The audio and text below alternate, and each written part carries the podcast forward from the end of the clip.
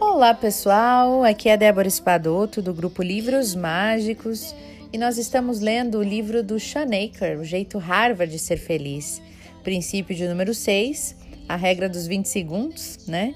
E hoje nós vamos continuar a leitura. É, acredito que hoje ele nos traga, né, o que, que é o princípio dos 20 segundos e, e como que a gente consegue realmente ser mais firme para seguir as ações que a gente se determina e se propõe a fazer, né? A gente aprende um monte de coisa e não consegue pôr em prática muitas vezes, se distrai, como ele trouxe, né?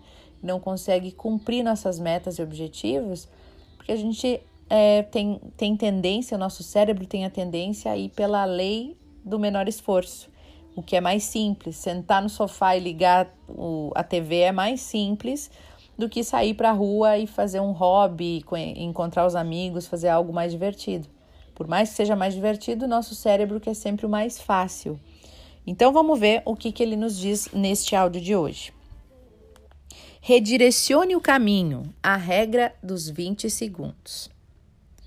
Ao se permitir ser direcionado para o caminho da menor resistência, Ted, que estava no, no áudio anterior, né, gente? Aquele, aquela pessoa trabalhando no, no escritório, né? Ted se viu emaranhado em uma rede de péssimos hábitos.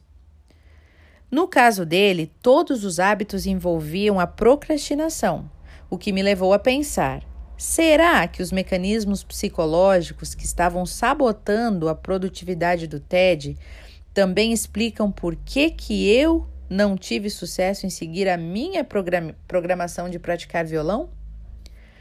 Vou fazer um parênteses aqui para quem não ouviu ou não lembra a questão dele de tocar violão, do autor, né? É que ele aprendeu, estudando psicologia, que a gente só precisa de 21 dias para instalar um novo hábito, né? Então, se você quer aprender a trocar um instrumento, ou a falar uma língua, ou ou se acostumar a fazer um exercício físico, você precisa fazer 21 dias daquilo para que aquilo se torne normal e corriqueiro para você. É como se você tivesse estradinhas mentais no seu cérebro, né? Estradinhas, é onde passam os circuitos mentais. Então, quando você nunca fez algo, como dirigir, a primeira vez que você faz parece muito difícil. Aí conforme você vai fazendo, depois de 21 dias fazendo aquilo todos os dias, é como se aquele caminho cerebral, aquele caminho mental ficasse simples. Então você fica mais destrincha, aprende aquilo, fica natural para você. Então ele gostou disso, aprendeu e falou: então eu vou começar a tocar violão, vou praticar violão, que ele já tinha um violão e nunca praticava. E aí ele foi fazer essa experiência, né? Ele começou todos os dias a tocar violão e marcar numa parede, né? Ele botou um cartaz e cada dia dos 21 dias ele escrevia, é, botava uma carinha lá que fez. Só que ele disse que chegou lá pelo quarto dia e ele abandonou. ele não conseguiu mais seguir a prática. Então ele se sentiu duplamente frustrado, porque como que ele era um estudante de psicologia, né? Ou eu não sei se essa época ele já era estudante de mestrado, já era formado e tal, né?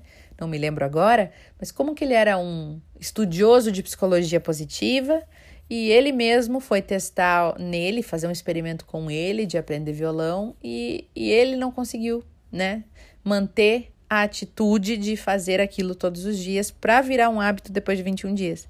Então ele falou que é aquela coisa, não basta saber, precisa botar em prática, né? Mas aí ele foi estudar mais a fundo o porquê que ele falhou, né? Que ele se sentiu muito frustrado e ele descobriu que o nosso cérebro tem essa tendência a ir pelo menor esforço.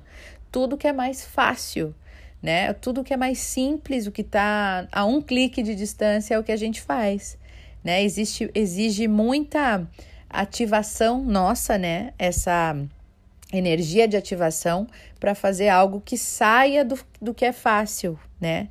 Então, é o que ele traz aqui hoje, né? Então, por exemplo, por que, que o Ted não conseguiu, não conseguia ou se distraía com facilidade, estava sempre fazendo as coisas que traziam mais procrastinação para ele, né? E ele ele estava pensando nesse caso aqui, né? Será que é, os mecanismos psicológicos que estavam sabotando a produtividade do Ted também explicavam por que, que ele não tinha tido sucesso em seguir a programação para praticar o violão dele? Seguindo então, será que foi o caminho da menor resistência que me desviou naquela ocasião? E eu pensei naquele experimento inicial. Eu tinha mantido meu violão dentro do armário, escondido e fora do meu alcance. Ele não estava muito longe, é claro. O meu apartamento não é tão grande assim, mas aqueles 20 segundos de esforço adicional necessários para andar até o armário e tirar o violão se provaram um grande impeditivo. Eu tentei superar essa barreira com a força de vontade, mas depois de apenas quatro dias, minhas reservas já estavam completamente exauridas. Diante da minha incapacidade de usar o autocontrole para incorporar um hábito, pelo menos não por um período muito longo, agora eu me perguntava: e se eu pudesse reduzir a energia de ativação necessária para começar? Veja bem, gente, vou fazer um outro parênteses aqui ele diz que a nossa é, força de vontade ela existe uma dose diária. Então, que ela acaba no final do dia, né? A gente vai usando de manhã, se você usa muito a sua força de vontade logo de manhã e tal, ela vai acabando. Então, chega no final do dia, às vezes a gente chuta balde e não quer mais saber de nada, né? Cansou da força de vontade. Então, ela como se fosse do, do, uma dose assim que dura pouco. Quanto mais você usa, mais você gasta, né? Então ele estava se perguntando: será que se ele reduzisse né, a energia de ativação necessária, ou seja, ter que ir lá pegar, tirar o violão do armário fora do alcance dele, será que isso teria ajudado? Vamos seguir. Claramente tinha chegado a hora de realizar outro experimento. Eu tirei o violão do armário, comprei um suporte de violão por 2 dólares e o deixei no meio da minha sala de estar.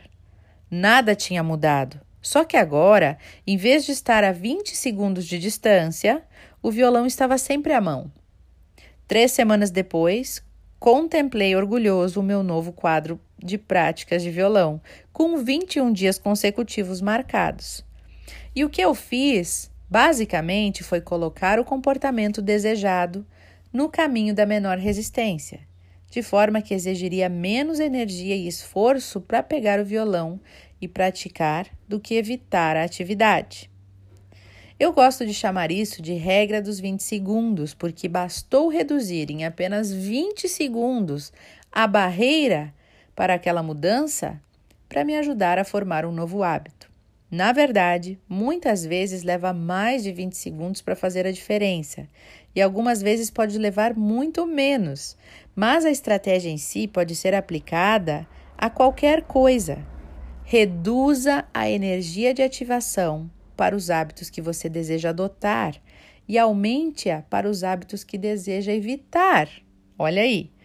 Quanto mais pudermos reduzir ou até eliminar a energia de ativação necessária para as nossas ações desejadas, mais aumentamos a nossa capacidade de dar início a mudanças positivas.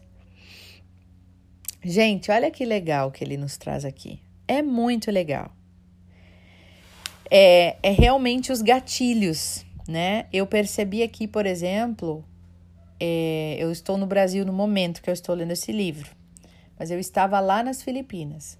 Eu tenho um curso para fazer que está no computador, né? Então eu percebi que ele estando no computador, quando o meu computador está dentro da mochila, eu, a minha tendência é acabar não fazendo aquele curso. Quando o computador está fora da mochila, sempre ligado, e eu só preciso abrir ele, está na minha frente, a minha tendência a entrar e fazer o curso é muito maior. Então a gente tem que aproximar, fazer mais fácil o caminho para a gente fazer aquilo que a gente quer fazer. Se você quer, por exemplo, é, fazer uma caminhada todas as manhãs, ao invés de você acordar de manhã, pensar no tempo, pensar na vida, não, já, já seleciona a sua roupa, organiza a sua roupa um dia anterior. Já deixa num lugar visível para você acordar, já colocar a sua roupa e fazer a sua caminhada. No que você acorda e já coloca a roupa de caminhada, um tênis, você já vai se sentir praticamente fazendo aquilo, né?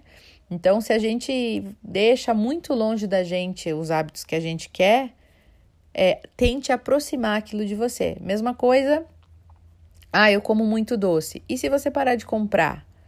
Não ter próximo, será que você vai comer? né? Então, fazer as, deixar as coisas que você não pode ou que você quer eliminar mais distância de você e aproximar, deixar mais à mão tudo que você quer começar a incluir na sua vida. Adorei a ideia, né? E que a gente possa colocar isso em prática. Vou deixar vocês com as reflexões de vocês. Um beijo no coração e até o nosso próximo áudio.